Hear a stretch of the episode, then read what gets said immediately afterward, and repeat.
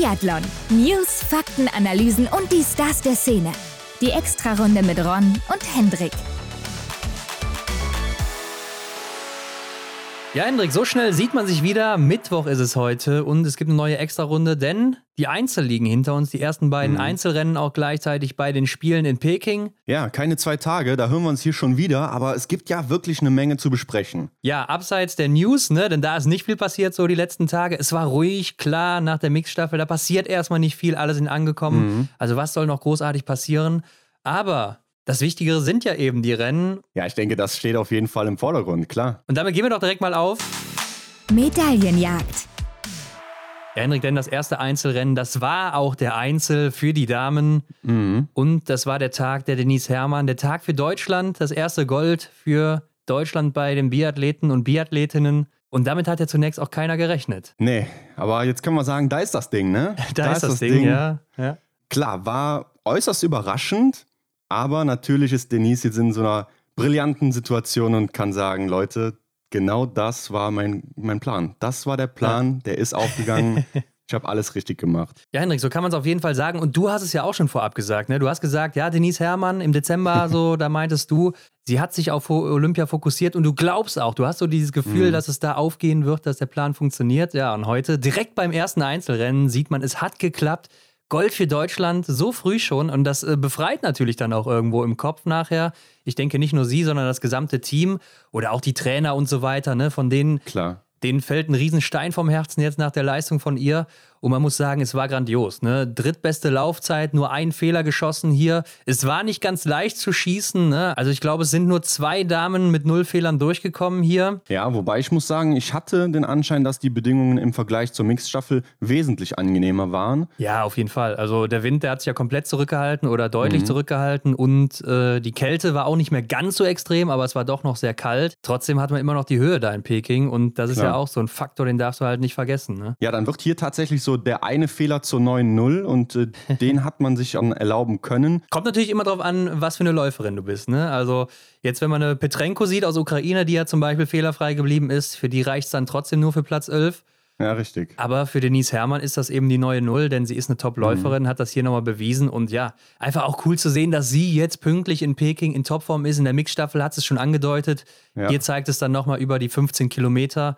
Also einfach nur grandios. Und äh, man hat so ein bisschen Gänsehaut gehabt, auch während des Rennens schon, oder? Ja, klar. Also Denise ja recht früh gestartet mit der Nummer 8 und ja, da kamen dann immer noch wieder natürlich Favoritinnen, die ihr vielleicht den Strich durch die Rechnung machen könnten oder konnten. Aber es kam ja so wirklich, dass äh, immer noch eine Scheibe dann eben da auch stehen geblieben ist. Und das war dann eben der Vorteil äh, von Denise. Und klar, sie war ja dann im Endeffekt auf andere Leute's Kosten angewiesen, aber gut, warum soll das nicht auch mal so sein, ne? Ist ja, ja, perfekt gelaufen. Die letzte Runde war halt auch nochmal sehr entscheidend, ne? Denn zum Beispiel nach dem vierten Schießen geht ja eine Anna Chevalier Boucher, die Silber gewinnt, nur mhm. oder keine fünf Sekunden hinter ihr raus. Und äh, man weiß auch, sie ist eine gute Läuferin, also hätte es an einem guten Tag ja auch funktionieren können. Ja. Und in der Höhe weißt du ja nie, Eventuell geht eine Nummer blau auf der letzten Runde, hätte ja auch Denise passieren können, aber sie hat eigentlich mhm. ganz gut durchgezogen. Man hat es dann auch so gesehen, sie ist so die ersten Meter vom Schießstand weg oder die ersten Kilometer da richtig gut weggekommen, hat nochmal richtig gut Zeit gut gemacht. Dann aber Richtung Ziel, da ist so der Tank langsam leer gegangen, hatte man das Gefühl. Aber ich bin einfach hin und weg von dieser Leistung. Also einfach nur grandios. Ja. Gerade der Einzel, also sie hatte ja schon gute Einzel, haben wir ja auch in, unserer, äh, in unserem Vorbericht noch gesagt. So, ne? Sie mhm. hatte schon mal jedes Podest da eingenommen also auch schon mal einen gewonnen. Aber das ist nicht das Rennen, wo man sie als große Favoritin sieht, weil man ja auch weiß, dass sie nicht unbedingt zu den besten Schützinnen gehört. Mhm. Ja, und dass es hier so funktioniert, einfach großartig. Und ich fand, sie wirkte auch immer sehr konzentriert und sehr fokussiert bei den Schießen, also sehr bei sich. Ja. Und äh, man hat es einfach nur so durchs Fernsehen schon gemerkt, dass sie einfach eine, eine Ruhe ausstrahlt, dass sie überhaupt nicht an die Medaillen, glaube ich, gerade denkt. Mhm. Äh, so kam es zumindest rüber und ich glaube, das ist wichtig. Und man sieht ja dann auch wieder, wenn es mal nicht funktioniert, dass es dann nicht so ist, dass es dann doch ein bisschen hektischer wirkt oder so, ne? Ja, ich fand auch, also am Schießstand konnte man gut beobachten, dass sie irgendwie nochmal eine Schippe mehr bei der Sache war, obwohl das ja äh, wahrscheinlich in jedem anderen Rennen auch so ist, aber das kam so rüber und sie wollte das unbedingt und es ist einfach aufgegangen. Es war ja Wahnsinn irgendwo. Ja, man hat aber auch gesehen, sie hat ja liegend vor allen Dingen sehr langsam geschossen, sehr ruhig. Mhm. Ähm, man sieht es ja dann auch am Ende in der Range Time, ne? da ist sie 56. und verliert damit 46 Sekunden auf die schnellste in der Range Time. Das war zum Beispiel Anaïs Chevalier Boucher. die mhm. ja dann ihre Silbermedaille wirklich hier am Schießstand auch gewonnen hat. Denn äh, sie hat ja einfach nur eiskalt durchgezogen, Anaïs Chevalier-Boucher und äh, damit dann auch sich vor eine Mato als Bireuseland gesetzt. Denn Chevalier Boucher ist ja auch eigentlich eher als starke Läuferin bekannt, die da so ihre mhm. Punkte setzt. Aber dann hier ja nur in Anführungszeichen die 15. Laufzeit, ne? Eine Minute 29 hinter der schnellsten Tyrell Eckhoff und damit ja auch dann eine Minute 15 circa hinter Martha Olsby-Reuseland. Und da sieht man einfach, da holt sie zum Beispiel ja dann auch auf eine Martha Olsby-Reuseland 21 Sekunden am Schießstand raus.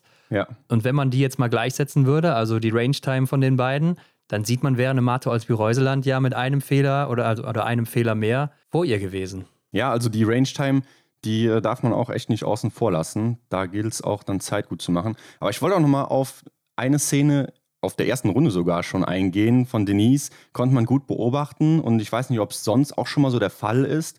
Sie hat direkt Verpflegung genommen. Ne? In den ersten 900 Metern da hat sich schon äh, vom Coach oder von irgendwem da eine Verpflegung bekommen. Hat man sonst eher selten gesehen, oder? Zumindest haben die Kameras es nicht so eingefangen. Und da war es dann plötzlich ein Thema. Ja, ich glaube auch, das wird halt nicht so häufig eingefangen oder die Betreuer stehen dann da, wo vielleicht auch keine Kameras sind. Ja. Aber ja, so früh im Rennen äh, fragt man sich jetzt, was bringt das überhaupt? Aber mhm. ja, so, so, so, eine Energieversorgung während des Rennens, die kickt ja auch erst irgendwann später, eine halbe Stunde später genau. oder so vielleicht. Frühestens vielleicht sogar auch erst. Und bei so einem langen Rennen, man sieht ja hier, 44 Minuten hat Denise gebraucht, natürlich inklusive Strafminute jetzt hier. Da weiß man dann eben nach den ersten 900 Metern, das wird dann ja nach drei, drei Minuten oder so gewesen sein, mhm. wird dann gegen Ende des Rennens nochmal kicken und dann vielleicht die nötige Energie geben. Ne? Genau, das sieht man ja auch oft im Radsport, zum Beispiel Tour de France oder so. Ja. Da sind die Jungs dann äh, erst ein paar Meter unterwegs, ein paar Kilometer haben sie auf der Uhr und dann sind sie sich schon wieder am Versorgen. Also damit das Energielevel halt einfach ja oben bleibt. Ne? Ja, ja, ich war halt bei der Tour de France, also kleiner Exkurs mal wieder hier. ähm, da hast du auch, ich glaube, die letzten 15 oder 20 Kilometer vom Ziel gar keine Verpflegung mehr zu dir nehmen. Ah, okay, ja. Ähm, aber gut, kommen wir wieder zurück zum Biathlon. Ja, großartig einfach diese Goldmedaille. Und ich muss sagen, gerade diese Laufleistung von Denise Herrmann, die macht Hoffnung auf mehr, gerade im Sprint und Verfolger, was ja so ihre Disziplinen dann auch wirklich ja. sind. Also wenn sie da vielleicht dann auch am Schießstand ganz gut durchkommt, null oder einen Fehler zum Beispiel im Sprint setzt, dann sehe ich sie auch ganz weit vorne in dem Rennen. Mhm. Das Liegenschießen, denke ich mal, wird dann im Sprint auch etwas schneller sein als in einem Einzel, wo du halt ein bisschen langsamer schießen kannst als gute Läuferin. Ja, klar, und der Fehler wiegt halt auch einfach nicht so schwer. Ne? Die Strafrunde, die kann sie dann locker kompensieren. Ja. Und hier im Einzel ist natürlich äh, ja, der Fehler mit einer Minute sehr, sehr kostbar. Ron auf Platz 2, Silber gewinnt Anaïs Chevalier-Boucher. Und ja, sie war ja wirklich lange noch echt gut im Rennen, bleibt ja. dreimal fehlerfrei und schießt dann im letzten Anschlag daneben. Bei ihr, ja, das war so eine Kandidatin, da musste ich echt zugeben, oder muss ich jetzt hier zugeben, da habe ich echt auf den Fehler gehofft, ne, im, im Sinne für Denise. ja, ja, verständlich. Ja, man hat es auch beim französischen Trainer dann nachher gesehen, dem Schießtrainer, ne? Der hat, da ist er ja auch mal gut ausgerastet, wurde direkt danach eingefangen. Und äh, das war dann, glaube ich, auch nochmal bei Julia Simon und Justine Brazers so, die ja auch gut ja. im Rennen lagen. Ja, und äh, jedes Mal, als sie dann daneben geschossen haben, da hat er auch mitgelitten, so, als wäre er gerade getroffen worden, so sah es zumindest aus. Mhm. Ähm, war sehr lustig, aber zu Anna Chevalier-Boucher muss man ja wirklich sagen, die letzten zwei Jahre oder mit der Pokeljuka jetzt eben auch, nach ihrer Rückkehr nach der Babypause, sie liefert immer ab, wenn sie gebraucht wird. Ne? Ja. Hatte ja im Januar auch so ein kleines Tief und ich erinnere mich noch, jetzt war sie ja vor kurzem in Antolz, war es doch auch auf dem Podest und da wurde sie auch in der Pressekonferenz gesagt, ja, das sieht so ähnlich aus wie im letzten Jahr, wo du im Januar so ein bisschen eingebrochen bist, dann kurz vorher nochmal zurückgekommen und dann auf der Pokeljuka zugeschlagen hast. Und dann hat sie gesagt, ja, ich glaube, du hast meinen Plan durchschaut. Und man muss wirklich sagen, sie liefert hier wieder ab, ne? Ja. Pünktlich äh, zu den Spielen in Topform. Ist ja schon die zweite Medaille für sie, die zweite Silbermedaille. In der Mixstaffel ja auch schon geholt. Und äh, hier ein super schnelles Schießen. Ich bin sehr beeindruckt von ihr. Frage mich aber mhm. auch, ob da läuferisch noch was drin ist. Denn wie gesagt, da kennt man sie ja eigentlich dann auch schon mal unter den Top 10 oder Top 5, ne? Vielleicht liegt das tatsächlich dann auch nochmal an der Höhe. Also ist ja nochmal was Besonderes oder besonderer als in Antolz. Ja, vielleicht aber auch hier nur eine Momentaufnahme, wo sie dann auch vielleicht das Ganze was langsamer angegangen ist oder eben die Renneinteilung nicht ganz so lief, wie man sich das vielleicht vorgestellt hatte und dementsprechend dann hinterher nicht mehr die Chance hatte, sich in der Kurstime dann eben nochmal gut darzustellen. Ja, auch hier dann sicher eine der Favoritinnen im Sprint oder auch im Verfolger bzw. Massenstart. Mhm. Martha Olsby-Reuseland Hendrik, wenig verwunderlich auch vorne mit dabei. Die Frau im gelben Trikot, die überragende Biathletin. Mit der Startnummer 1 sogar wird hier Dritte, holt sich Bronze und damit ja auch die zweite Medaille im zweiten Rennen. Mhm, und ja. sie hat ja auch wirklich beim letzten Schießen, beziehungsweise genauer gesagt bei der letzten Scheibe, die Goldmedaille aus der Hand gegeben. Äh, da habe ich kurz gedacht, ob sie beim letzten Schuss keinen Bock mehr hatte, so, weil, also es kam ja der vierte Schuss und gefühlt eine Millisekunde danach schon der fünfte und äh, Gewehr direkt aufgeschnallt und weg. Ja. Und sie hat auch nachher dann in der Pressekonferenz gesagt, ja, habe mich ein bisschen aufgeregt über den letzten Schuss, weil ich dachte, jetzt ist eine Medaille komplett weg und äh, mhm. äh, mit dem einen Fehler hätte sie vielleicht dann Gold geholt oder auf jeden Fall in der aktuellen Form. Ja. Und sie meint, das wird sie auf jeden Fall noch länger verfolgen. Also konnte sich zwar freuen über die Bronzemedaille im Nachhinein, aber man merkt so, ja, das Gold, das war zum Greifen nah, ne? Ja, ich hatte es ihr auch echt zugetraut, die Goldmedaille hier zu gewinnen. Und in so einer Situation ist doch schon wieder die Frage, ärgert man sich da eher über den Verlust der Goldmedaille oder freut man sich über den Gewinn der Bronzemedaille? Das hatten wir auch mal ähm, Vanessa Hinz gefragt im Interview zu Antolz damals, wo sie Silber gewonnen hatte oder ob sie eventuell Gold verloren hätte. Und hier ist die Frage, hat sie denn dann tatsächlich noch äh, Bronze gewonnen oder was denkst du, wie sie sich da gefühlt hat? Ja, ich glaube, sie hatte schon das Gold anvisiert und will das natürlich auch holen, gerade nach den Erfolgen jetzt im Weltcup, die sie vorher ja. hatte. Und sie ist ja auch erfolgsverwöhnt die letzten zwei Jahre, muss man schon sagen. Mhm. Und ich glaube schon, dass sie das Gold unbedingt wollte hier. Klar, ist ja auch ähm, doof zu sagen nicht, aber äh, nach ja. solchen Erfolgen, da, da bist du, glaube ich, nicht unbedingt so happy mit einer Bronzemedaille, wenn du weißt, du hättest auch eigentlich ja, diesen einen Fehler nicht unbedingt machen müssen, der war nachlässig ja. oder so. Und ähm, dann ist es natürlich bitterer. So wie ja Martin Foucault, weißt du noch, Antolz 2020 mhm. hat er doch auch den letzten Schuss daneben gesetzt und sich so geärgert im Einzel, trotzdem noch Gold geholt, aber er hat gesagt, ja ja, das war irgendwie so wie so ein kleines Kind, habe ich mich da verhalten bei dem Schuss. Mhm. Und ich glaube, hier ist es bei ihr sehr ähnlich. Trotzdem muss man ja auch zu ihr sagen, äh, zweitschnellste hinter Tyrell Eckhoff, 14 oder 15 Sekunden dahinter knapp. Mhm. Und damit absolut in Topform. Für mich auch die große Favoritin dann im Sprint, wo wir nachher natürlich noch zukommen. Aber ich glaube auch, dass hier eine Einzelgoldmedaille hätte ihr direkt mal eine Befreiung gegeben für die weiteren Rennen. Und ich glaube, das war so ein bisschen das Ziel von ihr, ne? Mhm, ja. Und ich hatte auch über sie noch gelesen, dass sie gesagt hatte, ja, die Höhe merkt man nicht nur im Körper, sondern auch im Kopf und dass dann eben auch bei dem letzten Schuss dann die ja. ähm, Hand-Augen-Koordination nicht mehr so funktioniert hat, wie das eigentlich so der Fall ist. Und das ist vielleicht auch die Erklärung, warum sie dann da nach dem vierten Schuss unmittelbar den fünften gesetzt hat. Und ähm, ja, da hatte sich dann auch natürlich drüber geärgert. Ja, und das soll auch bei Tyrell Eckhoff der Fall sein, ne? die äh, mhm. dann irgendwie schwarz sieht oder so im Diopter aber und dann abzieht, wie die das sonst auch in der nicht so hohen Lage macht. Aber ja. dann hier funktioniert das irgendwie nicht, weil man eine Sekunde langsamer ist und die Reflexe einfach nicht so gut funktionieren, wie das dann normal der Fall ist oder ja. äh, man da irgendwie getrübt wird. Auf der anderen Seite muss man sagen, sie ist ja jetzt mit Martha Olsby-Reuseland schon länger da. Mhm. Und äh, da muss man sich natürlich dann auch langsam mal dran gewöhnt haben, denke ich. Ja, wobei das heißt nichts, wenn wir uns das schwedische Team angucken, gehen wir vielleicht gleich nochmal drauf ein. Aber ja. es wird Zeit, über Platz 4 zu sprechen. Denn hier steht auch eine deutsche Dame. Vanessa Vogt gibt hier ihr Debüt bei den Spielen und ja, macht einfach ein hammermäßiges Rennen. Werbung unser neuer Partner für die nächste Zeit, das ist Salomon Hendrik. Ja, Ron, und ich denke, die Frage, wer Salomon ist, brauchen wir gar nicht stellen, denn viele Leute kennen Salomon aus dem Biathlon. Salomon ist Ski-, Schuh- und Stockhersteller im Nordic-Bereich, wozu ja Biathlon zählt. Klar, Biathlon, aber auch Langlauf zum Beispiel. Ne? Also, mhm. das wird man da überall sehen, natürlich auch in der Abfahrt und so weiter. Ihr bekommt da alles, was ihr braucht von Ski, Schuhen, Stöcken, was auch immer. Und Wer Salomon noch nie gesehen hat, der sollte zum Beispiel im Weltcup mal auf die Füße von Vanessa Vogt oder auch Eric Lesser achten. Genau, denn unter anderem tragen die beiden die blauen Ski. Ja, und wenn man sich anguckt, was die schon erreicht haben, Vanessa Vogt IBU Cup gewonnen, Eric Lesser Weltmeister, Silbermedaillengewinner von Sochi und darüber hinaus auch schon sehr erfolgreich mit den Staffeln gewesen, dann weiß man, mhm. Die Ski, die müssen ihren Teil dazu beigetragen haben. Ja, und wenn man sich die hochmoderne Ausrüstung heute anschaut, da stelle ich mir doch die Frage, wo fing das alles an? Ja, letzte Woche haben wir schon gesagt, gegründet 1947 1940 in Annecy-le-Grand-Bornand und Henrik zehn Jahre später, da gab es dann sogar schon die erste Bindung von Salomon. Le Lift hieß die, also wer mhm. jetzt hier an Apfelschorle denkt, es wird zwar so geschrieben, aber hat damit, glaube ich, nichts zu tun und ersetzte damit dann auch die traditionellen Lederbinderiemen. Ja, muss man sich mal vorstellen, wie das damals aussah. Ja, war auch sicherlich noch ein bisschen schwerer als heute und vielleicht auch noch ein bisschen schwerer zu binden, mhm. aber Salomon hat es dann eben einfacher gemacht zu der Zeit. Ja, stetig weiterentwickelt, also heute wird man das wahrscheinlich mit 1957 auch nicht mehr vergleichen können können. Ne? Nee, heute steckt da ja wirklich sehr viel Technik drin. Also, wenn ihr jetzt noch mehr über Salomon erfahren wollt, dann äh, checkt doch mal den Link in den Show Notes ab. Da findet ihr einen und kommt damit direkt zu Salomon. Außerdem findet ihr bei Salomon natürlich auch Informationen zum Skifahren, Snowboarden, Trailrunning, Straßenlauf oder auch zum Wandern. Genau, da ist für jeden was dabei, also den Link in den Show Notes abchecken. Werbung Ende. Ja, im Schatten von Denise Herrmann vielleicht die Leistung des Tages, muss man schon sagen. Also absoluter ja. Wahnsinn, ne? was äh, mich da so verzückt war. Sie kam so ein bisschen aus dem Nix, weil sie vom Fernsehen nicht so wirklich eingefangen wurde, hatte ich das Gefühl die ganze Zeit. Ja.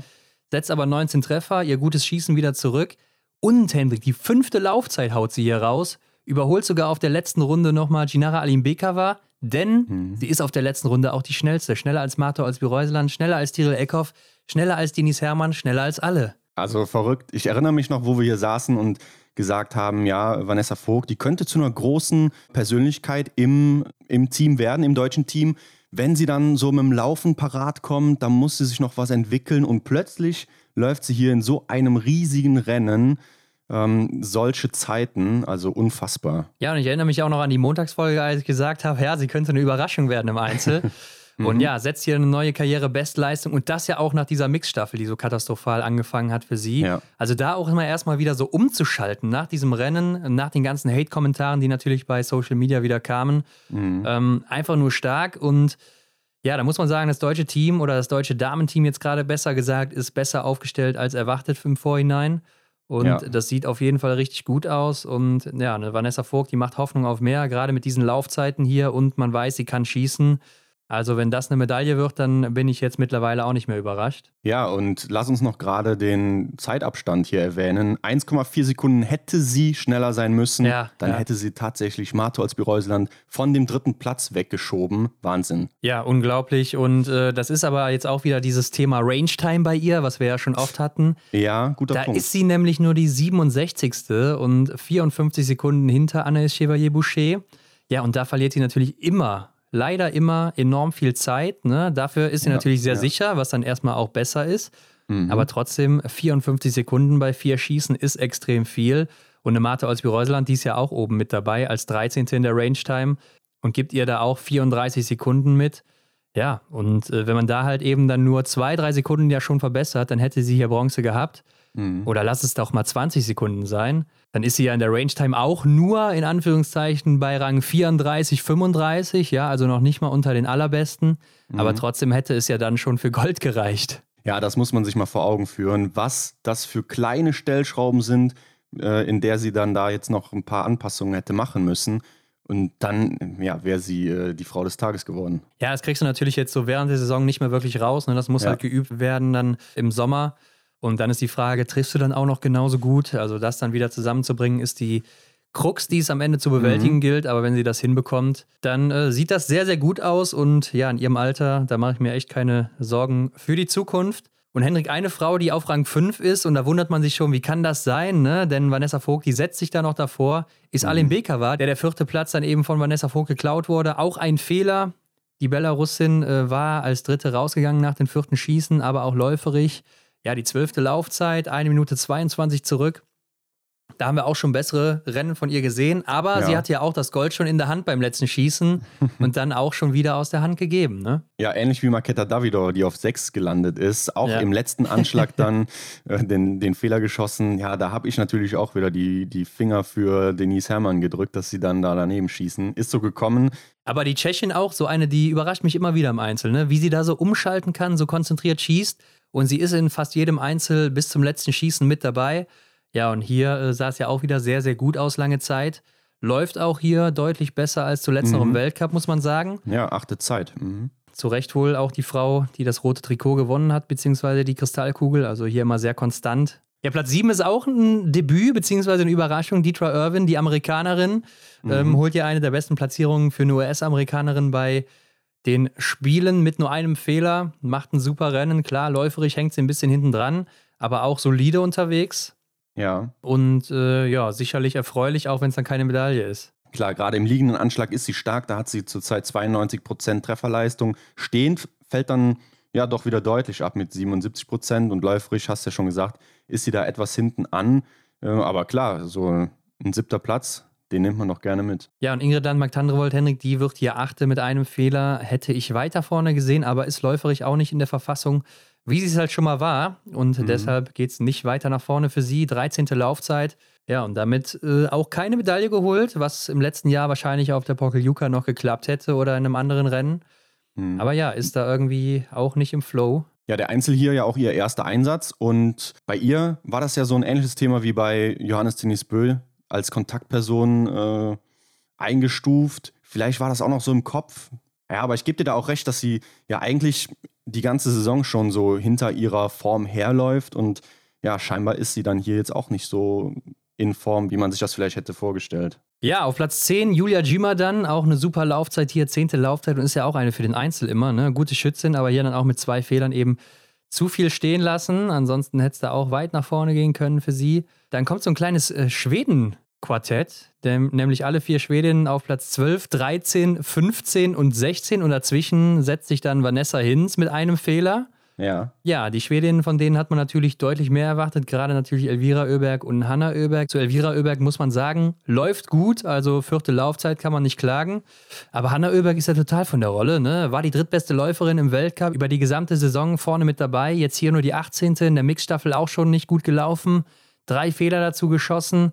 Also mhm. pünktlich zu den Spielen, gegen den Erwartungen, nicht in Form. Ja, also das ist die erste große Überraschung oder das große Fragezeichen, was ich immer noch habe. Wie kann das sein? Johannes Lukas hat sie doch eigentlich immer in den Griff bekommen, gerade zu Großevents. Letztes Jahr bei der Weltmeisterschaft, da hat es gut geklappt. Jetzt hier scheint sie gar nicht so am Start zu sein, wie man sich das vorgestellt hat. Ne? Außer in der Range Time, da ist sie zweite, hat nur 3,5 Sekunden Rückstand auf Anaïs Chevalier-Boucher.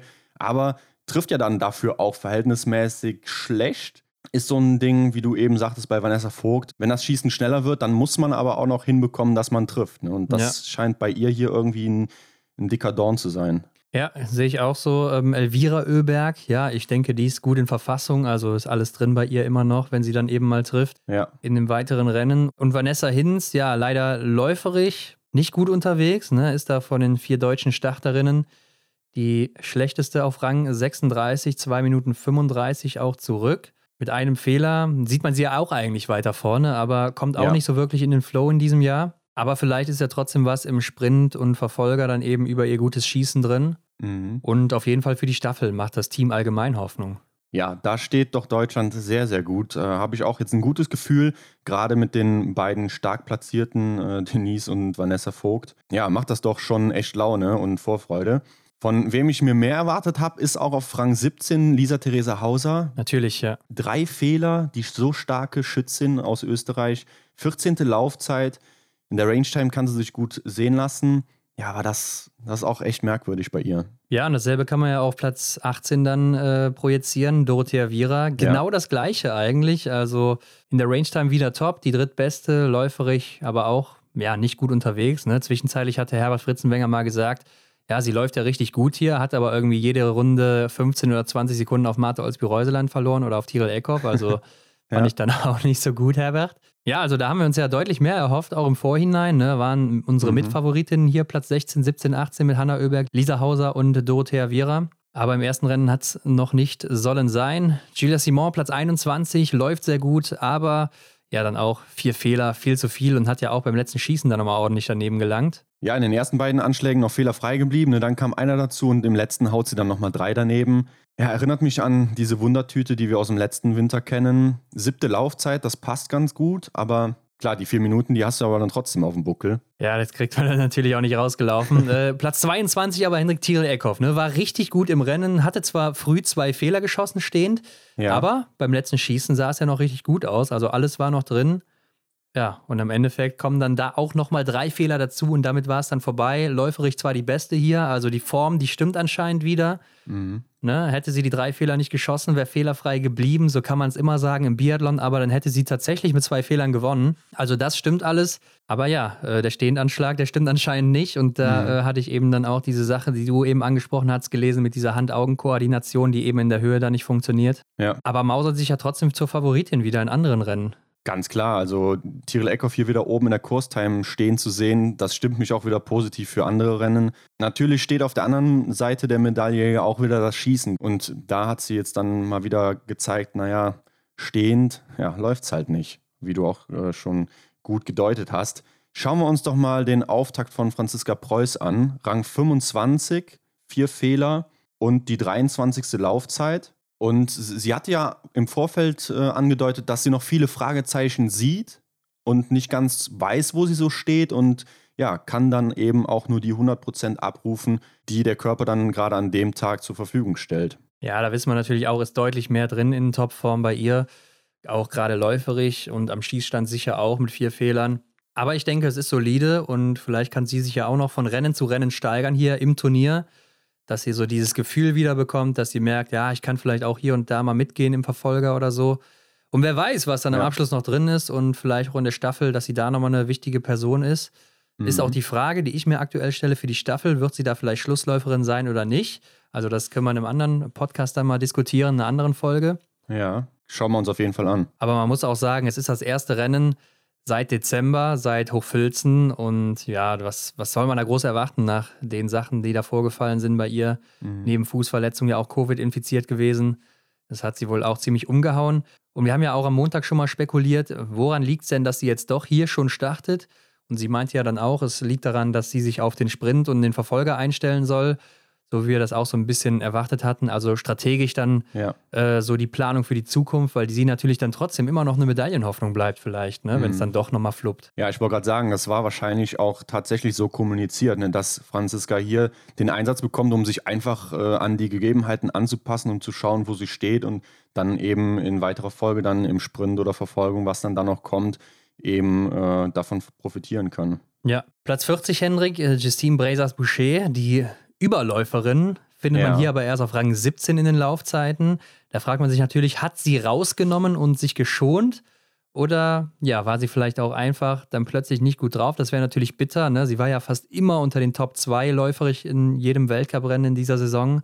Mhm. Und jetzt hier nur auf Rang 17. Das ist dann schon ein herber Schlag, wenn sie dann durchgezogen hat. Aber sie hat sich auch richtig geärgert nach einem Schießen, ne? Habe ich mir hier auch notiert. Es ist schwer zu sagen, ob sie rausgenommen hat. Beim ersten Anschlag war sie ja noch fehlerfrei. Dann kamen zwei Fehler dazu, im nächsten dann auch wieder zwei. Also spätestens da könnte sie sich gedacht haben, ja, das war es auf jeden Fall ja. mit den vier, die ich schon habe. Aber die hat sich echt sichtlich geärgert und äh, natürlich dann auch ihr Trainer, hat man dann auch wieder gut gesehen. Ja, aber wo du es gerade sagst, gucken wir doch mal rein in die Laufzeiten und da sieht man halt schon auch auf Runde 1, ne? 20 Sekunden auf Elvira Oeberg, die da die schnellste war. Runde 2, ja. 18 Sekunden auf Tiril Eckhoff, Runde 3, 25 Sekunden auf Tiril Eckhoff. Also man sieht schon, sie hat nicht rausgenommen, sondern äh, sie hat hier definitiv keinen guten Tag erwischt. Und das mhm. ist natürlich bitter, wenn man dann ausgerechnet bei den Spielen nicht abrufen kann, was man die ganze Saison gezeigt hat. Klar. Ja, und Henrik, eine Personalie, die ich auf jeden Fall auch noch ansprechen muss, ich das ist Rang 76, Lisa Vitozzi. Ich wollte gerade sagen, bei dem Wort bitter, da fällt mir eigentlich dann noch eine Personalie ein, die wir auf jeden Fall ansprechen. Ja, du hast es gesagt, 76. Lisa Vitozzi. Ja, und dann mal wieder fünf Fehler im ersten Liegendanschlag. Und da fragt man sich, wie kann das denn einfach nur sein? Ne? Michael Röchter hat ja auch in unserer Folge gesagt, ja, ich denke, es ist eine Kopfsache und ja. da muss man sagen, es ist wahrscheinlich auch eine Kopfsache. Denn wie kann sie denn in der Staffel immer da fast alles äh, wegklappen?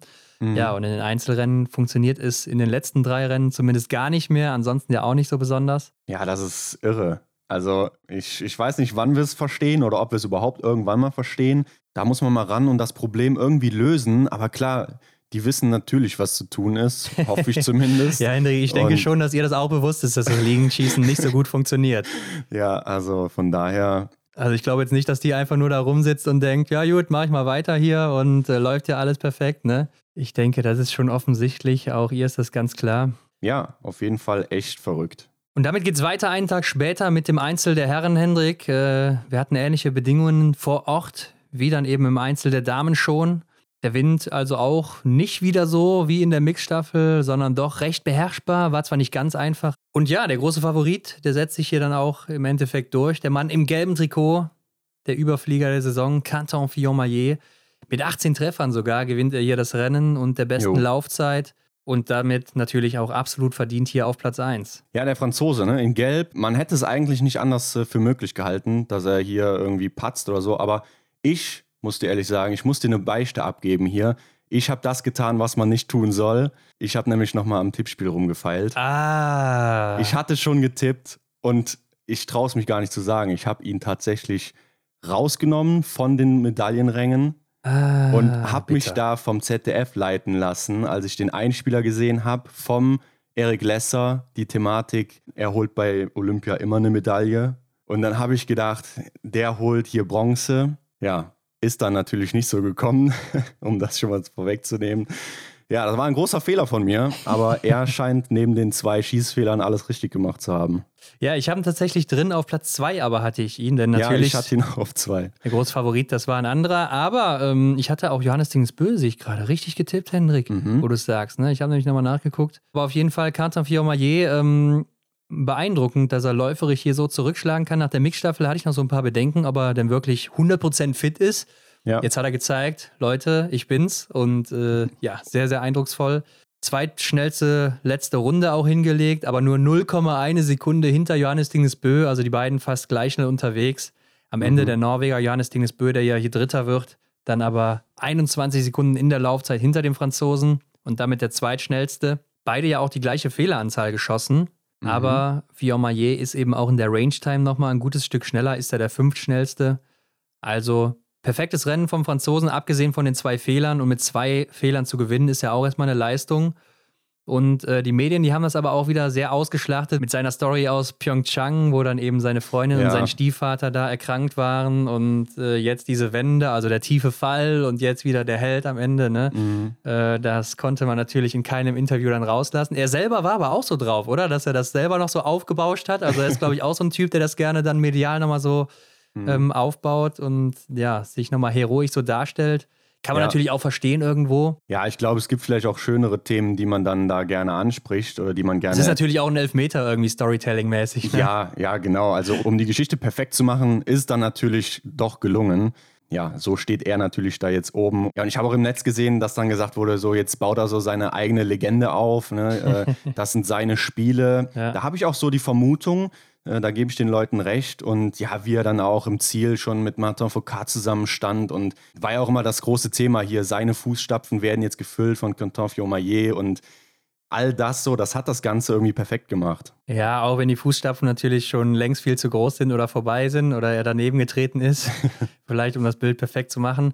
Ja. Aber ähm, klar, er folgt dann natürlich äh, fran aus französischer Sicht und wird wahrscheinlich auch das gelbe Trikot dazu hier noch holen. Also das wird Mhm. ein ziemlich gutes Jahr für ihn werden. aber absolut verdient und ihm kann ich es auch einfach so gönnen. Ne? Erinnern dich Ja. mal an ähm, Wiesbaden, wo wir mit ihm gesprochen haben. Also sehr, sehr sympathischer Kerl und von daher, Muss man so sagen. Und man muss ja auch sagen, die letzten zwei Jahre, da hat das ja auch in Anzolz sehr probiert, mit der Brechstange da die Goldmedaille Ja. zu holen. Auf der Pokeljuka genauso. Er hat dann zwar Medaillen geholt, aber eben nie die goldene. Ja, jetzt hat es endlich geklappt und das dann auch noch in Peking bei den Spielen. Also besser geht's ja kaum. Und ja, einfach nur perfekt und äh, ein Genau. guter Start für ihn. Und er kann natürlich jetzt auch befreiter auflaufen in den Folgerennen. Und vielleicht beflügelt das nochmal extra. Aber Hendrik, bevor wir auf Johannes Dingesbö kommen, müssen wir auch über die Silbermedaille reden. Anton Smolski aus Belarus, 20 Treffer gesetzt hier. Also am Schießstand perfekt unterwegs. Da gab es nur noch einen anderen, der das auch geschafft hat. Der ist aber sehr weit hinten gelandet. Und äh, er kam ja auch so ein bisschen aus dem Nix wieder, Anton Smolski. Ne? Kaum eingefangen von den Regisseuren, die, glaube ich, auch die Hälfte der Zeit da am Schlafen sind während der TV-Übertragungen. Und man muss aber sagen, auch wenn es ein Erfolg für ihn ist, diese Silbermedaille, läuferisch war es ja wirklich nicht sein bester Tag. Ne? Denn er ist ja nur der 16. und da haben wir schon Besseres von ihm gesehen. ja, er ist hier 2 Minuten 5 zurück, was das betrifft. Ist auch der 16. in der Range Time. Ist da auch nochmal 9 Sekunden langsamer als Quentin Fillon-Maillet, der dann eben im Gesamtklassement vor ihm war. Ja, war nicht, war nicht vielleicht so sein läuferischer Tag, aber übers Schießen kam er dann eben. Ja, musste er dann natürlich auch. Und klar, ist trotzdem ein Erfolg. Ich weiß auch jetzt gar nicht, ob es für Belarus die erste Silbermedaille der Geschichte ist bei den Spielen oder die erste männliche Medaille. Ich weiß nicht, was da so in den 80er, 90ern abging, aber äh, ich glaube, in den letzten 20 Jahren, da war da niemand dabei oben. Vielleicht vertue ich mich aber auch gerade. Ja. Auf jeden Fall sehr stark auch von ihm. Ist ja übrigens auch äh, der Freund von Ginara Alimbeka war, ne? Konnte man auch nachher sehen. Hat ihm dann gratuliert da in der Box. Ja, genau, lagen sich in den Armen. Also ja, könnte ein erfolgreiches Paar hier bei den Spielen werden. Ja, doch. Und wer auch noch erfolgreich werden könnte, das ist eben der Bronzemedaillengewinner. Zweite Medaille auch im zweiten Rennen hier, Johannes Tingnes Bö. Sehr starker Angang, muss man sagen, ne, von der Laufzeit her. Aber ähm, dann ging es im Schießen leider nicht so gut los für ihn. Und nachher hat er auch ein kleines bisschen abgebaut von Runde zu Runde. Ja, ihn konnte man ja auch in dieser besagten Box sehen, oberkörperfrei sogar. Und da hat er, den, hat er mal den Kameraleuten gesagt, nee Leute, so nicht, jetzt mal abschalten, wir ziehen uns hier um. ähm, also zu seinem Rennen, früh schon der Fehler, im Endeffekt dann doch noch den, den Sieg vor Augen und dann im letzten Schießen dann eben nochmal einen Fehler geschossen. Aber kann man läuferisch so zufrieden sein? Er hat hier 21 Sekunden Rückstand auf Quentin Fiormaillet. Also das ist dann doch nochmal eine Schippe mehr, die der Franzose da, liefert. Klar, er will natürlich immer der Schnellste sein, aber Zweitschnellster ist ja jetzt auch nicht verkehrt. Ne? Und man muss sagen, hätte nee. er beim letzten Schießen diesen Fehler nicht geschossen, dann hätte er hier das Gold geholt. Mhm. Also auch wenn er jetzt läuferisch hinterm Franzosen ist, hat das in der Hand gehabt. Und äh, ist es dann natürlich auch irgendwo selber schuld, aber mhm. wer weiß, wie das dann auch wieder im Sprint aussieht. Vielleicht war er auch ein bisschen platt nach dem Sprint in der Mixstaffel. Das gleiche könnte man natürlich auch zu Canton Fiormaillet sagen. Aber Johannes Dingesbö musste natürlich ein bisschen mehr Vorarbeit leisten in der Mixstaffel. Ja. Ich fand es aber auch mal ganz cool. Er war ja Start Nummer zwei, dass äh, er so auf der Runde verfolgt wurde ne? und man sehen konnte, wie er so ein bisschen läuft, weil äh, das Stadion ist ja eigentlich nur die Strecke und die Leuchtmasten da und dann ist ja. die Kamera da mit ihm geflogen. Mhm. Und äh, das war mal wirklich cool zu sehen, fand ich. Das zu sehen, wie er auch an welchen Stellen so ein bisschen läuft. Ja, stimmt. Also ich fand auch generell die Kameraführung gar nicht so verkehrt. Gerade am Schießstand ist mir das aufgefallen beim stehenden Anschlag, wo die Kamera dann so von äh, links nach rechts so in so einer Ellipsenform an dem mhm. Athleten so vorbeischwenkt. Das fand ich ziemlich cool. Hat eine coole Stimmung verbreitet, fand ich. Und was mir dann auch aufgefallen ist bei Johannes Dinisbö am Gewehr, ich weiß nicht, ob ich in der letzten Zeit dann einfach unaufmerksam war und es mir nicht aufgefallen ist oder ob es ein neuer Punkt ist, denn seine Zusatzpatronen, die hat er jetzt unter der rechten Hand, quasi am Handballen. Ich weiß nicht, ist es neu oder ist es mir einfach nicht aufgefallen? Am Schaft oder wo? Nee, unter der Hand, am Abzug.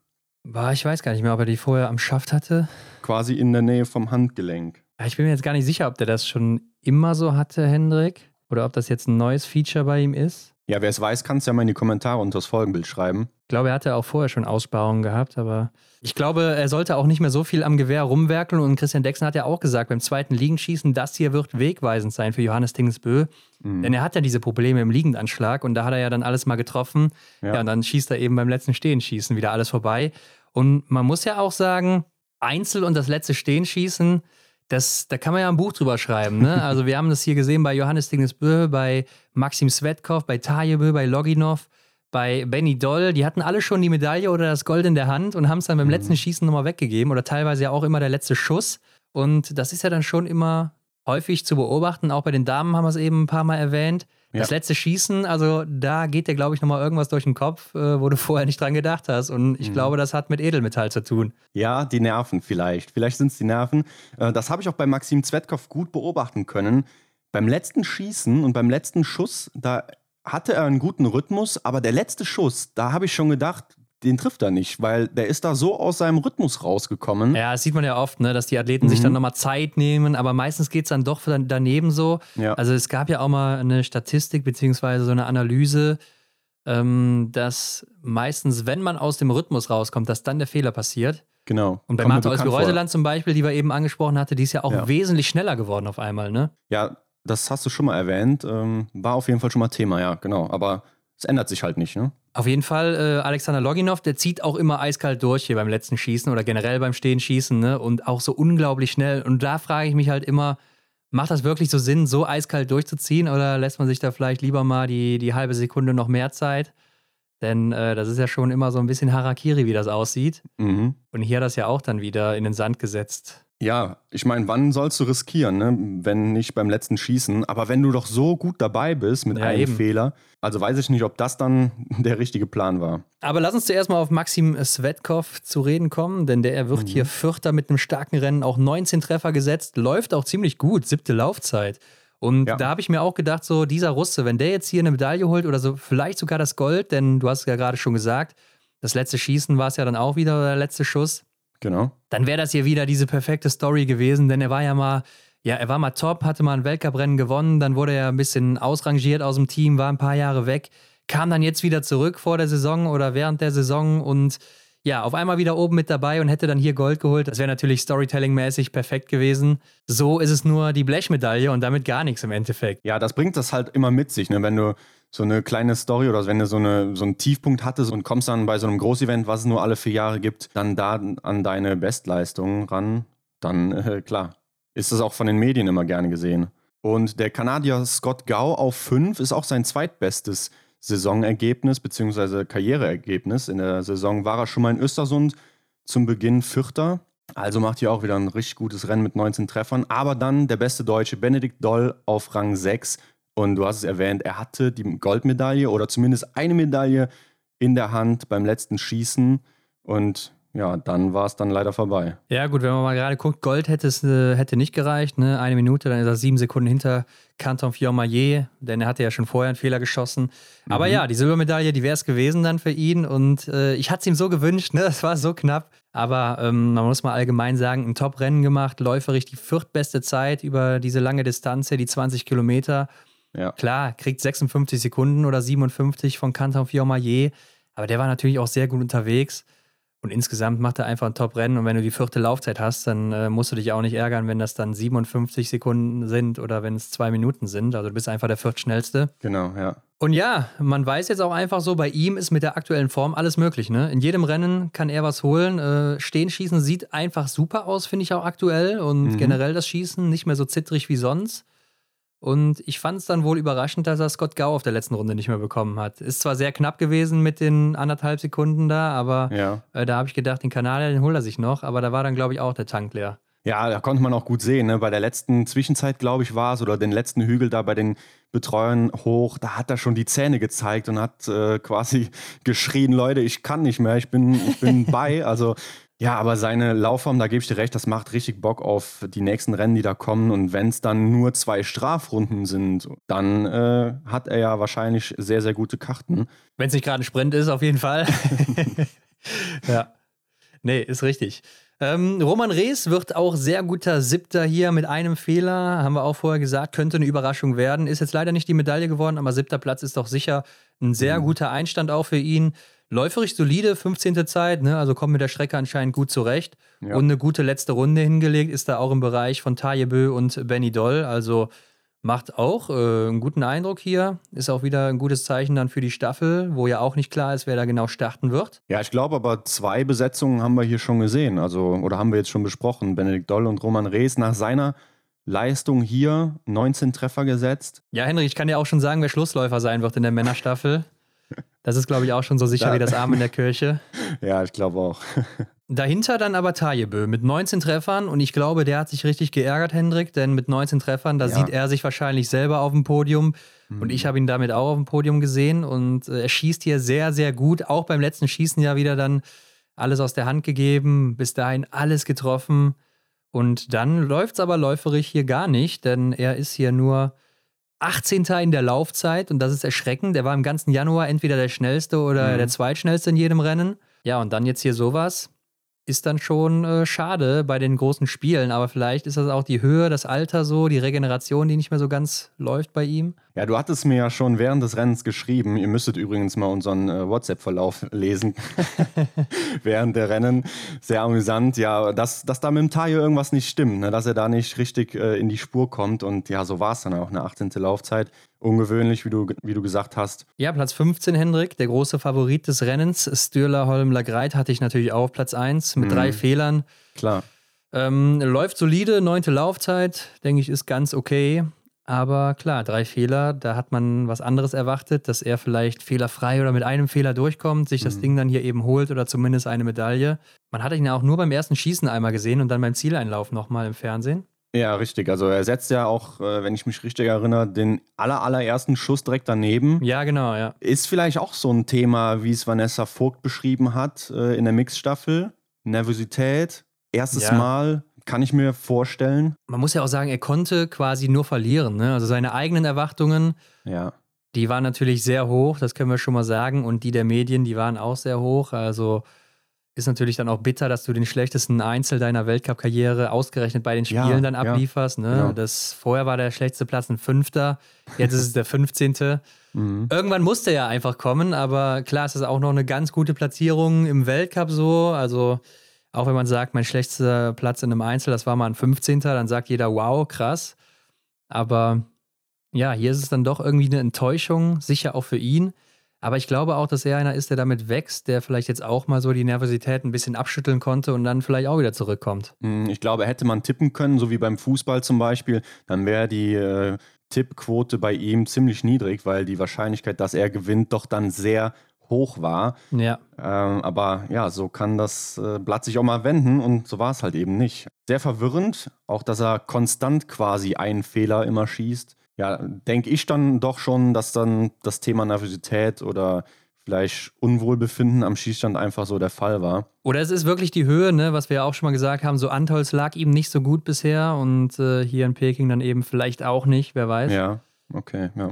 Wir werden das in den nächsten Rennen sehen. Felix Leitner wird 16. mit einem Fehler. Hätte ich weiter vorne gesehen, habe ich ja auch vorher so als kleine Überraschung vielleicht mal angepriesen, aber ja, läuferig 48. Also nicht so gut zurechtgekommen hier. Mhm.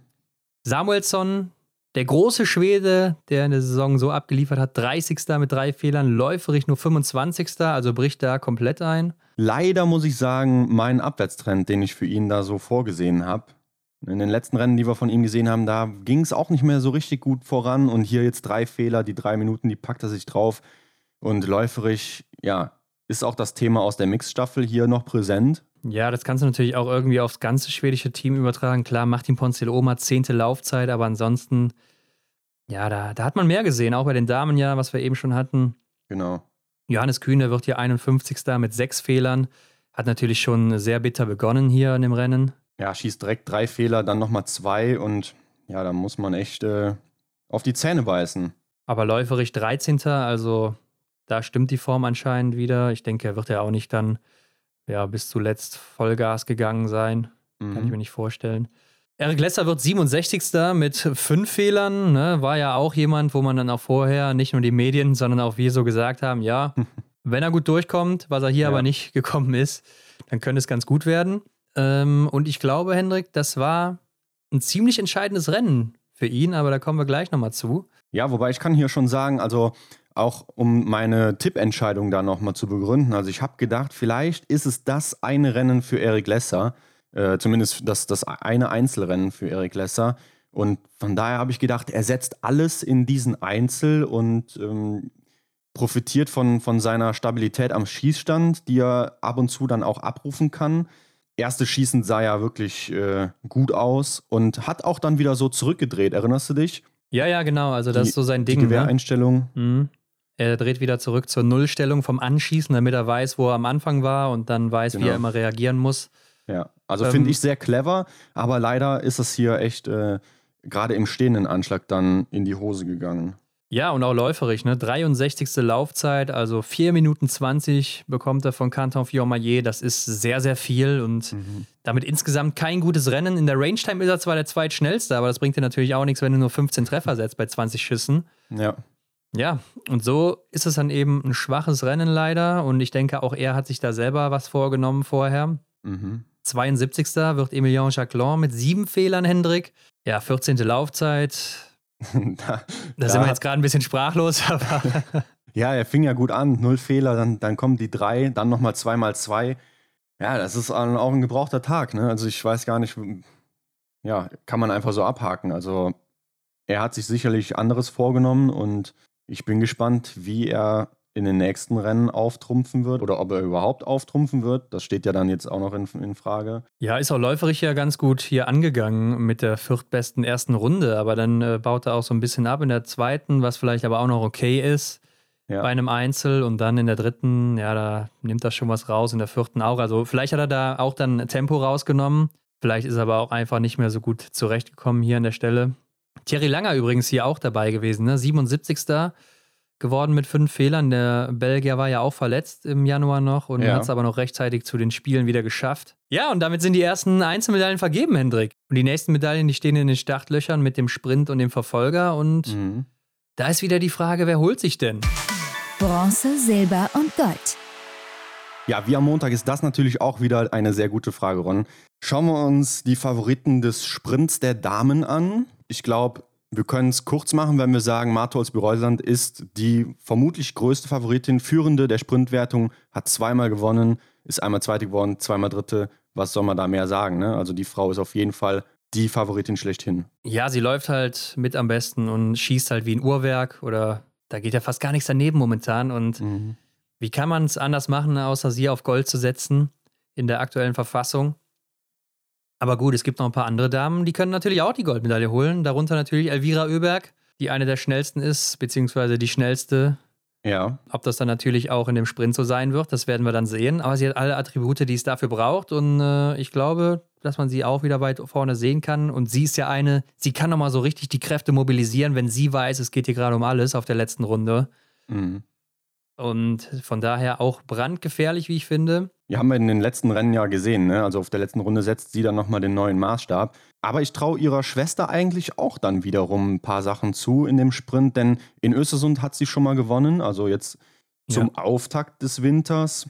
Aber ist halt die Frage, was ist mit diesem schwedischen Problem? Jetzt sind wir wieder an dem Punkt. Normalerweise würde ich dir halt zustimmen, aber ich muss sagen, in der aktuellen Verfassung, was ich jetzt so gesehen habe, Mixstaffel und Einzel, da bin ich Mhm. echt skeptisch, ob die Laufform reicht. Und am Schießstand ist ja die ganze Saison schon der Wurm bei ihr drin. Absolut, ja. Aber ich dachte, eigentlich muss doch hier dann irgendwann jetzt der Knoten aufgehen. Ich meine, das ist jetzt auch erst das zweite Einzelrennen, aber so viele Einzelrennen kommen ja dann auch nicht mehr. Also muss man ja schauen, wo man sich dann mindestens mal eine Medaille sichert. Aber da ist sie halt nicht alleine. Das wollen ja halt viele Leute. Eben, und wenn es halt körperlich nicht möglich ist, dann geht's halt eben nicht. Aber äh, bei ihr hat man ja auch schon häufig gesehen, dann war der Sprint nicht so gut und dann kam sie im Verfolger doppelt so stark zurück. Ja. Und äh, das kann natürlich hier auch wieder der Fall sein, dass sie jetzt im Sprint dann wieder zurückkommt und ihre Mhm. Form findet oder die Schweden vielleicht auch ihr Materialproblem, was sie eventuell hatten, da in den Griff bekommen. Ja. Und dann äh, ist alles drin. Also sollte man auch auf dem Zettel haben, auch wenn ich sie nicht ganz oben unter den Top 3 momentan sehe, nach dem, was ich Mhm. gesehen habe. Aber Hendrik, die andere Norwegerin, die gefährlich ist, ist momentan Tiril Eckhoff, ne? Denn die Laufform, die lässt aufhorchen. ja. Das sieht richtig gut aus. Und irgendwann muss doch mal wieder dieser Sprint kommen, wo sie nur einen Fehler schießt oder vielleicht sogar gar keinen. Mhm. Und dann ist sie kaum zu stoppen mit der Laufform. Ja, schön, dass du sie hier ansprichst. Also klar, ich hoffe natürlich auch auf dieses Comeback bezüglich der letzten Saison. Ja. wer sich daran zurückerinnert. Also da muss man eigentlich sagen, sie gehört definitiv aufs Podium. Ist natürlich die Frage, wie es am Schießstand läuft. Wenn sie dann da wieder einen rabenschwarzen Tag hat, dann nützt ihr auch die beste Laufzeit nichts, denn dann ja, wird sie vermutlich nicht auf dem Podest landen. Ja, also ich glaube, mit zwei Fehlern, so wie das in der letzten Saison war, wird sie dann hier auch nicht aufs Podest laufen können Ja. oder so. Und das wird dann schon zu schwierig für sie. Französinnen auch immer gut unterwegs, ne? Julia Simon, Justine Brezas, Anaïs Chevalier-Boucher. Gerade Anaïs Chevalier-Boucher scheint ja am Schießstand sehr gut unterwegs zu sein. Läuferig solide. Und Julia Simon, ähm, ja, ist auch im Laufen sehr gut.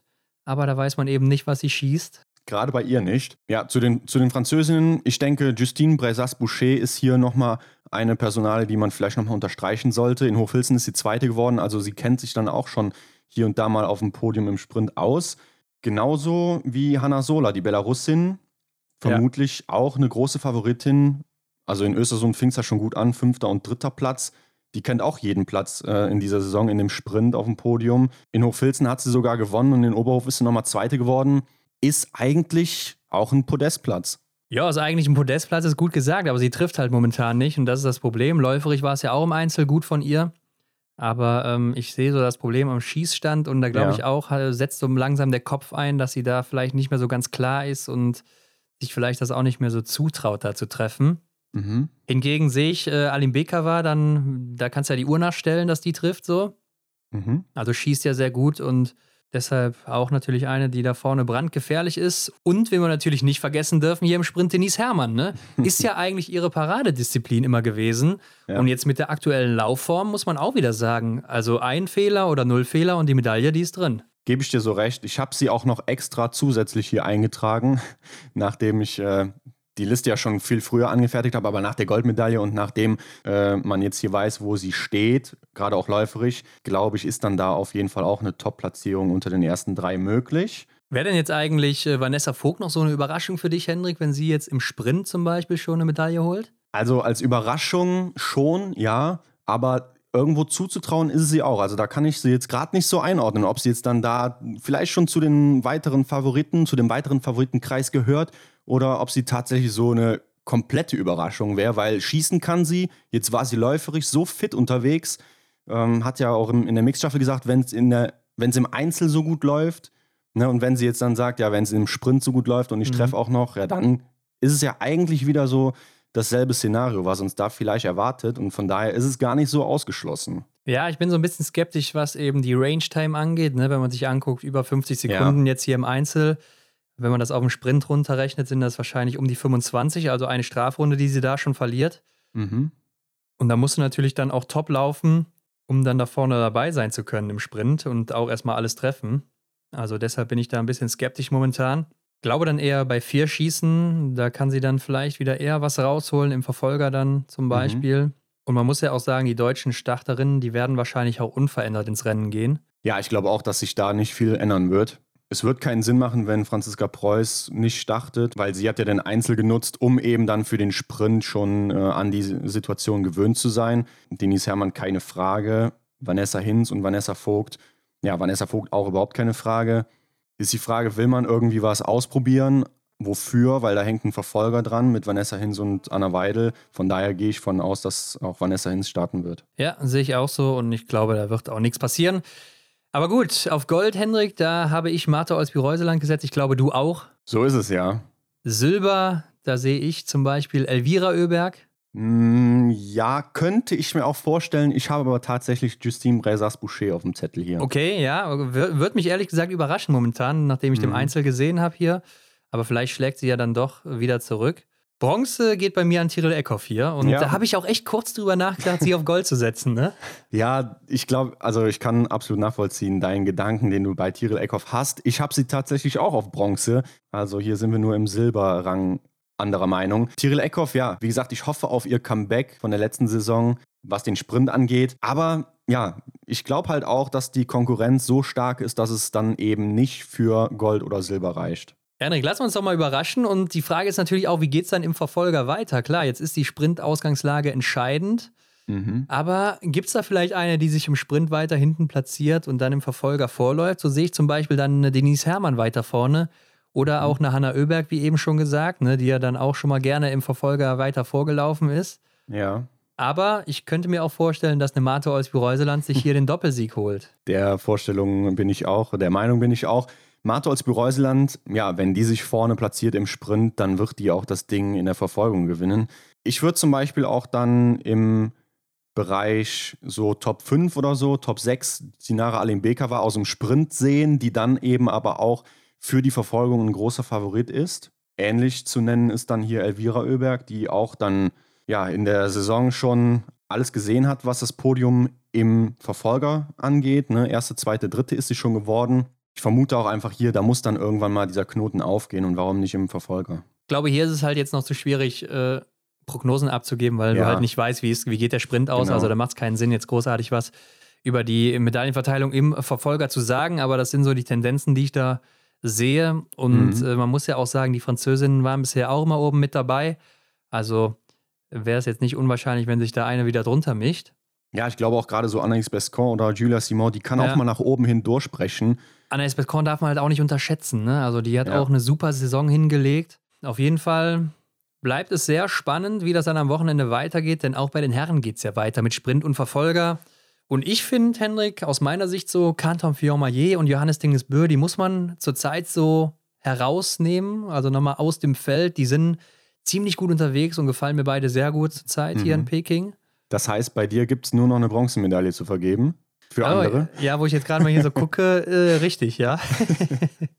ja, ähm, ich glaube, Johannes Bö ist natürlich auch hier der große Favorit auf den Sprintsieg. Hier habe ich auch die, die große Hoffnung, wie bei Tyrell Eckhoff, dass da eben das Comeback äh, stattfindet. Er ist schon einmal Erster geworden in der Saison, einmal Dritter.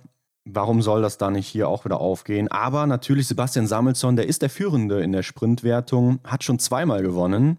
Allerdings, mein erwähnter Abwärtstrend ist dann ein kleiner Widerspruch. Wo setzt du ihn hin? Was denkst du? Ja, nirgendwo, aber äh, der Schwede auf jeden Fall jemand, der das ja auch immer recht schnell wenden konnte, wenn dann mal ein Rennen nicht funktioniert hat oder so.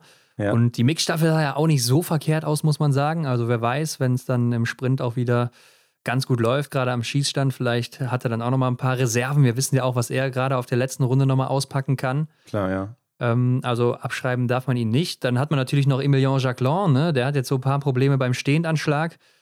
Aber mal gucken, ob das vielleicht auch wieder gewendet werden kann. Läuferig, denke ich, ist er auch immer mit dabei. Mhm. Alexander Loginov sieht sehr gut aus die letzten Wochen. Hier auch wieder läuferig sehr stark, in der Mixstaffel schon sehr stark. Also super gefährlich. Und äh, Stürler Holmler Greit natürlich, gerade dann vielleicht auch mit Hinsicht auf den Verfolger. Ja. Ne? Also der Meisterschütze, der sich da vielleicht auch wieder nach vorne kämpfen kann, der jetzt seine Nervosität so ein bisschen besiegt hat. Tajebö muss man auch erwähnen, aber ich habe jetzt so drei Fragezeichen dahingeschrieben, denn nach dem Einzel bin ich mir nicht sicher, was da läuferig geht. Ich glaube, er muss sich erstmal so ein bisschen regenerieren. Ja, ich glaube, im Sprint, da äh, gibt es einige Leute, die tatsächlich so ein oder zwei Runden auf jeden Fall kompensieren können. Dazu zähle ich auch Benedikt Doll. Ja. Von daher. Also zwei Runden, zwei, zwei Strafrunden glaube ich jetzt nicht, dass, dass einer kompensiert und damit noch in die Medaillenränge läuft, aber äh, eine, das können die schnellen Läufer schon hinbekommen. Kommt natürlich ja. auch immer darauf an, wer dann vorne fehlerfrei bleibt. Genau, ja. Und dazu zählen halt viele Leute, die das gerade im Moment im Feld der Herren können. Martin Ponzloma weiß ich gar nicht so sehr, wie ich den einschätzen soll. Er ist zwar Weltmeister in der Disziplin ne, und äh, ja, ist schnell unterwegs, aber die Probleme am Schießstand. Aber gut, äh, auf der Pokeljuka hat ihm auch keiner auf der Liste gehabt. Klar, man wusste, er ist schnell, aber dass er jetzt hier ein Rennen gewinnen wird und ja. dann zum Weltmeister wird, das hat keiner gedacht. Also ähm, wiederholen kann sich das natürlich, aber ich habe ihn jetzt auch nicht hier auf dem Zettel stehen. Mhm. Die große Frage ist aber jetzt hier, äh, Hendrik. Und da kommt jetzt mein Callback zu eben. Wer startet denn für die deutschen Herren? Ne? Denn ich ja. glaube, Benedikt Doll, Johannes Kühn, die sind gesetzt. Philipp Navrat natürlich auch. Der hat jetzt ausgesetzt hier im Einzel. Ich glaube, das war schon vorher klar, dass der im Einzel aussetzt und dann im Sprint wieder startet und die Mixstaffel auch läuft. Mhm. Und dann ist die Frage: Roman Rees oder Erik Lesser? David Zobel wird wahrscheinlich keinen Einsatz bekommen. Ja. Und jetzt muss man ja wirklich sagen, der Einzel, der lief nicht so gut beim Erik Lesser, weder läuferig noch am Schießstand. Bei Roman mhm. lief er richtig gut, also auch läuferig sehr gut. Ja. Erik Lesser hat kein Interview gegeben heute bei der ARD nach diesem Einzelrennen. Also, mhm. ich glaube, Henrik, das war Erik Lessers letztes Olympia-Einzelrennen. Ja, das ist keine leichte Frage, denn wenn man mal überlegt, wie Erik Lesser im Sprint war und wie er dann oftmals in der Verfolgung natürlich wiedergekommen ist. Er ist für eine Verbesserung gut und ähm, hat man ja oft gesehen. Auf der anderen Seite ist natürlich die Frage, schafft er es denn im Sprint überhaupt in so eine komfortable Ausgangslage zu kommen? Oder ist dann eben ja ein, äh, ein Roman Rees dann besser aufgestellt? Das andere Szenario ist doch, was ich noch gerade anmerken möchte, Johannes Kühn im Einzel ja ziemlich schwach am Schießstand unterwegs gewesen. Im Verfolger wird auch oft geschossen. Ist er dann vielleicht der Mann für den Verfolger? Ja oder nein? Vermutlich dann eher nein, aber er muss den Sprint laufen, weil er hat den Sprint schon gewonnen in Hochfilzen. Ja, also Johannes Kühn wird auf jeden Fall starten nach dem Sieg in Hochfilzen, auch nach der Laufzeit mhm. hier. Ne? Was haben wir gesagt? Genau. 13. Laufzeit, also gar keine Diskussion meiner Meinung nach, dass er da im Sprint laufen wird oder nicht. Das sah schon ganz gut aus. Philipp Navrat äh, muss man auch nicht drüber reden. Ne? Und mhm. Benedikt Doll gibt es gar keine Diskussion. Und ja, das, das bleibt halt nur dieses Szenario zwischen den beiden. Und ich muss sagen, ist eine harte Entscheidung. Aber wenn man nach Leistung geht, muss man ganz klar sagen, Roman Rees kriegt hier den Vorzug. Und da hat man auch meiner Meinung nach keine andere Wahl zurzeit. Also man kann jetzt so ein bisschen gambeln und sagen, ja, Erik Lesser, der erholt sich nochmal und wird dann auf einmal im Sprint super laufen. Mhm. Aber so wie das ja aussieht, liegt ihm die Strecke nicht so besonders. Mhm. Und da ist ja erstmal fraglich, ob er da nochmal so ein Comeback starten kann. Und wäre schon ein Risiko als Trainer, finde ich zumindest, ihn dann da zu setzen, wo man jetzt einen Roman Rees hat wo, und man sieht, ja, der kommt hier ganz gut zurecht. Der schießt ja, ja auch immer ganz gut und ist ja dann auch einer für den Verfolger zum Beispiel. Ja, also klar, da gebe ich dir recht. Roman Rees, äh, wenn der durchkommt, ja, und äh, dann eben vielleicht auch läuferisch nochmal einen draufsetzen kann, dann ist das auf jeden Fall eine gute Entscheidung. Ist auch dann die Frage, wie man das rechtfertigen kann, wenn man dann Erik Lesser setzen würde. Äh, das, das wirft ja dann Fragen auf, vermutlich, weil eben Roman Rees ja äh, im Einzel besser platziert ist. Ich vermute, Erik wird dann natürlich den Einsatz in der Staffel bekommen, so mhm. wie man es gewöhnt ist als Startläufer. Und ähm, ja, ich glaube aber, das war das letzte Olympia-Einzelrennen der Karriere von Erik Lesser. Und äh, glaube auch, dass er das schon im Vorhinein dann wusste oder zumindest nach dem Rennen dann eben sich das gedacht hat. Ja, würde vielleicht auch erklären, warum er kein Interview gegeben hat.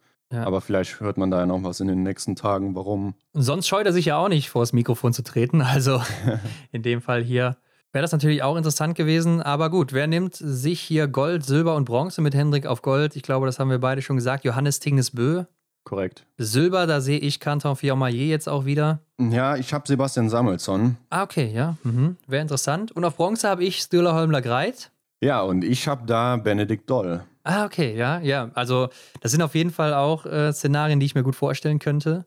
Mhm. Ähm, ich glaube, dass Stühler jetzt so langsam da reingewachsen ist in dieses, diesen olympischen Spirit und Ja. äh, ich glaube, er wird halt wieder zurückschlagen, so wie er es schon häufig getan hat. Mhm. Und er ist dann gerade auch für mich der Mann im Verfolger.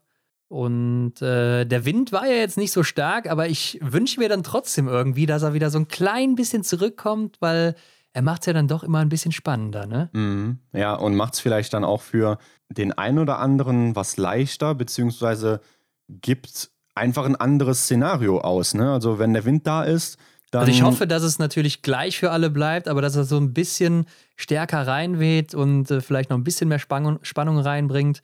Und mal gucken, wer damit klarkommt oder eben nicht. Mhm. Ja, gerade im Verfolger oder dann Massenstart mega interessant, ne? wo es nicht mehr nach der Zeit geht, sondern wer als erstes über die Ziellinie läuft. Und dann, also ähnlich wie in der Mixstaffel, das Ja. war ja wohl auch dann schon wieder so ein Rennen, wo man dachte, boah, davon will ich mehr sehen. Und ja, da wünsche ich mir auch, dass wir solche Rennen halt vermehrt sehen, vielleicht sogar ja dann schon im Verfolger. Ja, mit einem Zielsprint um die ersten drei Plätze, das wäre natürlich der Wahnsinn wieder dann im äh, Verfolger oder in den Verfolgern. Ja, Ron, und ich denke, die Favoriten der Verfolgung dann eben kann man schnell und kurz halten. Klar, aus dem Sprint genannte große Namen sind natürlich dann hier auch Favorit. Aber ich habe noch einen, den haben wir jetzt hier nicht genannt, Emilien Jacquelin, den Franzosen, zweifacher Weltmeister in der Disziplin, hat seinen Titel verteidigt auf der Pokljuka. Sein Format ist natürlich auch die Frage, wie es eigentlich bei jedem ist, wie er sich dann eben im Sprint platziert. Aber dann, wenn er da recht gut parat kommt, dann ist er natürlich auch hier ein großer Favorit. Ja, ich glaube, er hatte auf der Pokeljuka schon die Bronze- oder Silbermedaille geholt damals. Ich glaube, Bronze war es. Hinter Simon Detieu. Kann ich ja auch nochmal nachgucken, ne? Da hat er natürlich auch schon eine gute Ausgangsposition gehabt. Jetzt ist hier die Frage, wie wird es in diesem Jahr sein? Ähm, klar, hat ein gutes Jahr gehabt, Mhm. aber wie kommt er dann eben zurück? Und äh, klar, ich denke schon, dass er sich das vornimmt, wenn die Ausgangslage stimmt. Aber wie ich ja eben schon gesagt habe, mein Favorit hier ist Dula Holmler Greit, Ja. der dann von hinten wieder nach vorne kommt, wenn er nicht schon vorne ist. Und äh, klar, Johannes Dingesbö oder Canton Fiormaillet, die sind in jedem Rennen Favorit. Aber auch der von dir angesprochene Samuelsson, wenn du schon auf Silber hast, ne, ist ja auch ein Mann für den Verfolger immer gewesen. Definitiv, ja. Lassen wir uns überraschen, denn alles hängt am Sprint. Von daher schauen wir da mal weiter. Und ja, wie es weitergeht, ist eigentlich ein gutes Stichwort. Dem Wachstruck hinterher. Ja, Henrik, der Wachstruck, der bewegt sich zwar nicht hier in Peking, ne? aber wie geht's weiter? Abschließend kann man sagen, nach den ersten beiden Rennen, dass die Favoriten mit Frankreich und Norwegen in ganz guter Form sind. Ne? Das deutsche Team scheint ja anscheinend auch perfekt gepiekt zu haben für das Event. Perfektes Material, perfekte Vorbereitung, also alle Zweifel in den Schatten gestellt. Und das macht natürlich dann auch insgesamt Hoffnung auf mehr. Und die Schweden, das sind so die, die deutlich hinter den Erwartungen sind momentan Mhm. geschlechterübergreifend. Also da ist irgendwas im Argen. Ja, gerade auch wenn man dran denkt, dass sie ja auch ziemlich große Favoriten auf äh, Staffel waren oder, oder sind auch noch immer, ne? Aber es ist halt die Frage, wie entwickelt sich das Ganze noch? Bekommen sie dann das vermeintliche Problem der Ski, des Materials in den Griff? Fühlen sie sich langsam wohl da oder was ist da los? Wir können es nicht genau deuten, ne? aber lass uns mal abwarten. Vielleicht tut sich da ja noch was. Ja, denn die nächste Folge, die kommt am Montag. Dann haben wir gesehen, ob sich da was getan hat oder eben nicht. Dann blicken wir zurück auf die Sprints und die Verfolger. Und dann gibt es auch die Vorschau auf die bevorstehenden Staffeln. Das sind ja dann die nächsten Rennen danach schon wieder. Ansonsten natürlich wie immer Instagram abchecken, was da bei uns geht. Bewertet uns natürlich bei Spotify, iTunes, wo auch immer. Das geht ja jetzt auch bei Spotify. Äh, mittlerweile kann ich auch nicht mehr sagen, das geht ja jetzt, weil es geht ja jetzt schon was länger. Aber es geht auch bei Spotify. Also kurz Pause es machen. funktioniert. Haut mal hier fünf Sterne rein bei der Extra-Runde und dann weiterhören. Und ja, teilt das überall, wenn ihr mehr davon hören wollt. Und damit sind wir raus. Ron, ich habe noch eine Weisheit des Oh, Tages, noch um die raus. Episode hier abzuschließen. Von Christian Dexne. Und zwar, wenn das Brot zu hart ist, dann beißt man sich die Zähne dran aus. ja, In diesem Ja. Sinne, liebe Grüße. ich habe es auch gehört, ja. Bis nächsten Montag. Bis dann, ciao. Das war die Extra-Runde mit Ron und Hendrik für diese Woche. Neue Folgen gibt es jeden Montag, überall, wo es Podcasts gibt.